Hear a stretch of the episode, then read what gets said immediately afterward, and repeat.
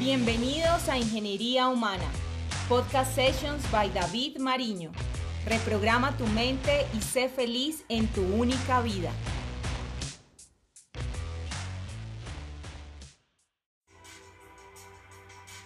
¿Te gustan las historias? Te voy a contar una. Un pianista famoso da un recital en una fiesta. La anfitriona de la fiesta le dijo al pianista, haría lo que fuera por tocar piano como usted. El pianista la miró pensativo y le dijo, no, no haría lo que fuera. La anfitriona avergonzada frente a sus invitados dijo, sí, haría cualquier cosa. El pianista negó con la cabeza y le dijo, le fascinaría tocar como yo en este momento, pero no estaría dispuesta a practicar ocho horas diarias durante los próximos 20 años para alcanzar este dominio del piano. La pregunta que yo personalmente te recomiendo a ti que me estás escuchando y que te deberías hacer no es si tu motivación es suficiente para lograr los objetivos que te has propuesto.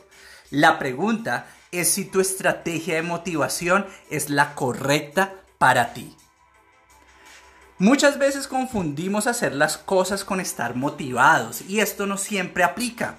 Yo no sé si conozcas personas así o tú mismo, pero piensa en alguien que en algún momento de su vida haya estado súper motivado y dice, me voy a meter al gimnasio a bajar los kilos de más, ya sea para verse más pinta, más linda o para mejorar su salud y se inscribe en un gimnasio, paga el año completo, compra camisetas, guantes, etc. Y al final de la historia asistió la primera semana, no hizo un carajo y nunca más volvió.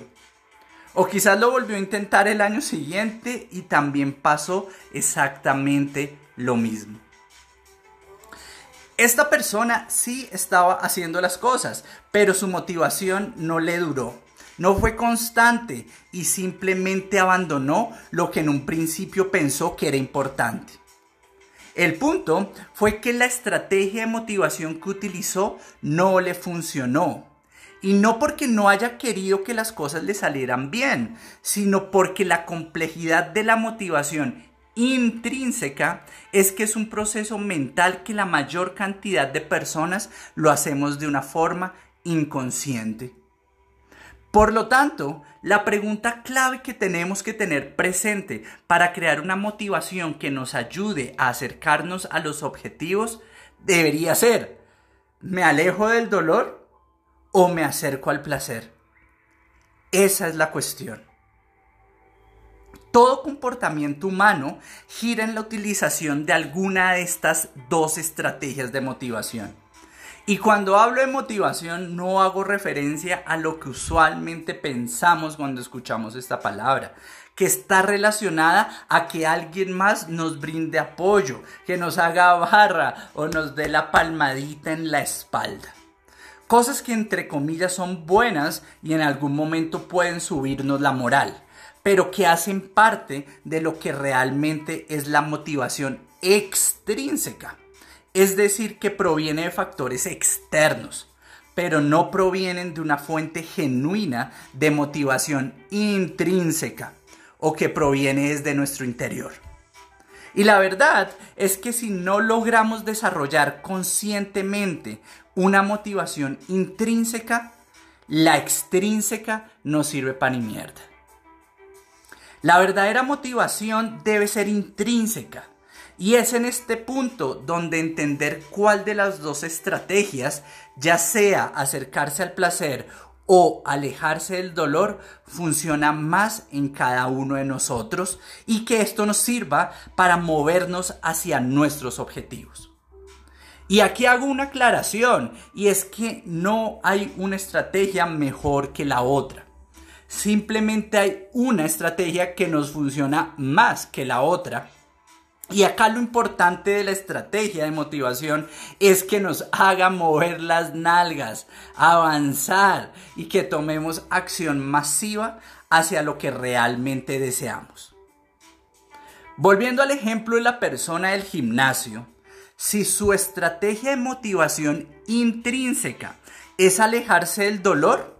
Y cuando esta persona va al gimnasio y su mente comienza a crear imágenes mentales relacionadas a verse atractivo, para, entre comillas, motivarlo con eh, unos abdominales bien marcados o los músculos? Te pregunto, ¿esas imágenes motivan a esta persona? Si contestaste sí, déjame decirte que estás un poco equivocado.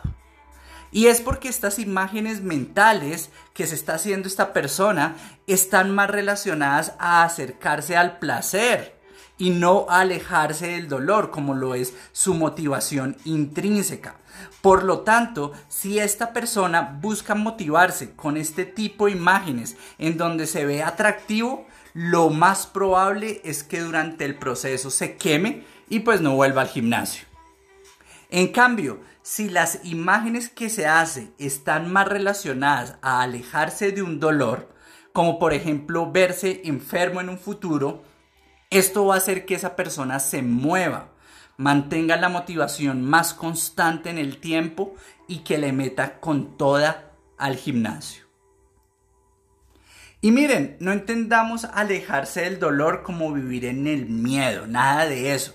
El miedo nos limita, nos congela. En cambio, esta estrategia está basada en evitar una situación no deseada del futuro con la cual te motives a hacer una cantidad de cosas, cambiar pensamientos, cambiar hábitos, cambiar emociones, de manera que te alejes de esa situación creada del futuro. Y hago otra aclaración, y es que este proceso no es un absoluto. Muchas personas se mueven hacia algunas cosas y se alejan de otras. Sin embargo, hay una de las dos que utilizamos más y que nos puede generar mejores resultados con relación a la motivación a hacer algo.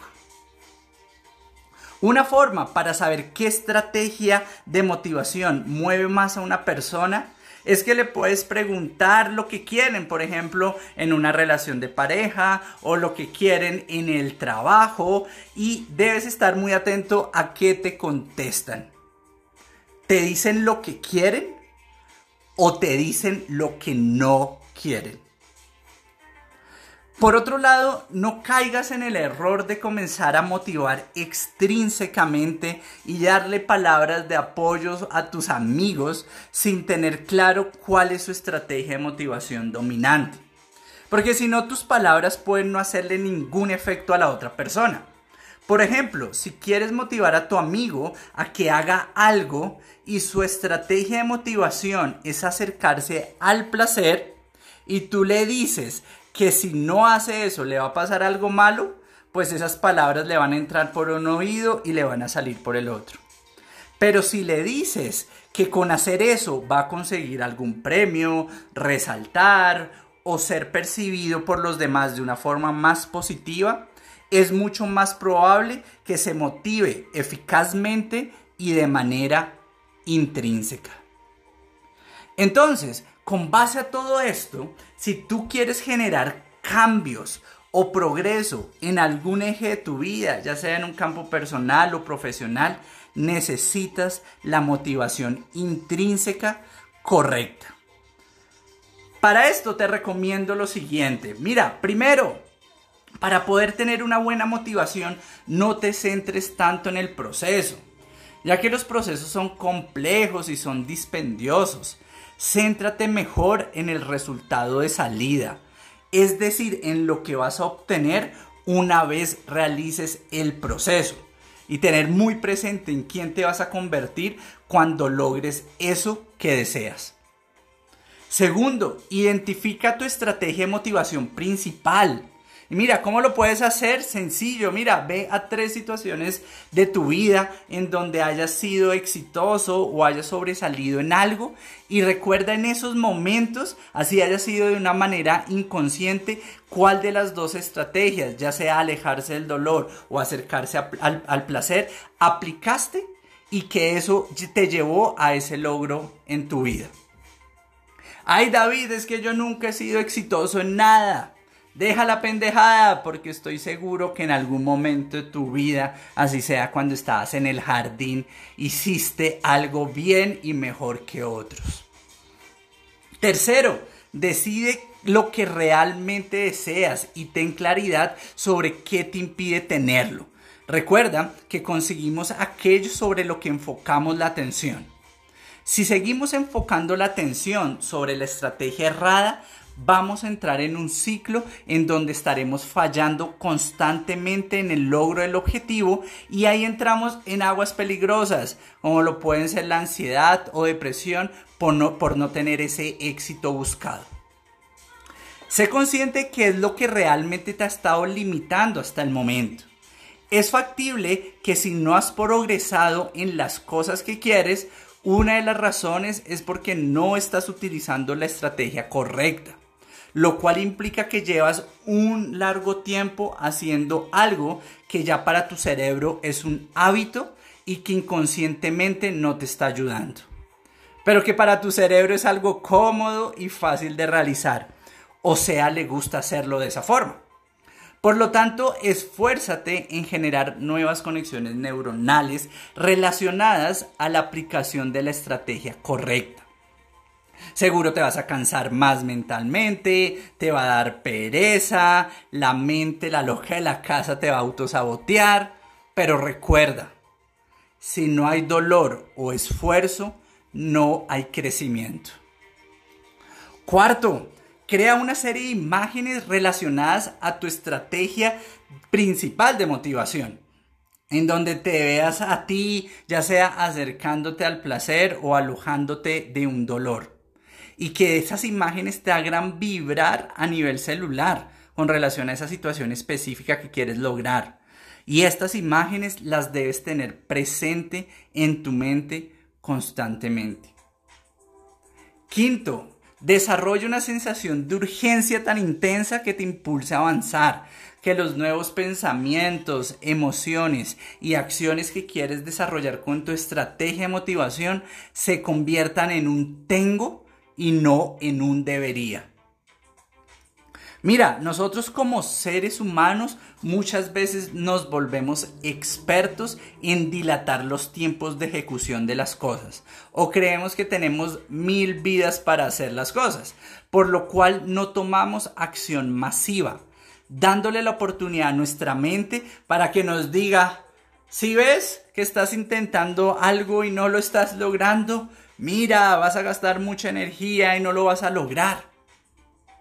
Nos comenzamos a enfocar demasiado en el cómo y no en el para qué. Y si entramos en este juego, será mucho más difícil mantener la motivación. Por lo tanto, actúa ya y actúa de forma masiva. Preguntas que te pueden servir en algún momento que puedes aplicar de acuerdo a tu estrategia principal de motivación pueden ser, ¿qué me perderé en mi vida si no hago este cambio?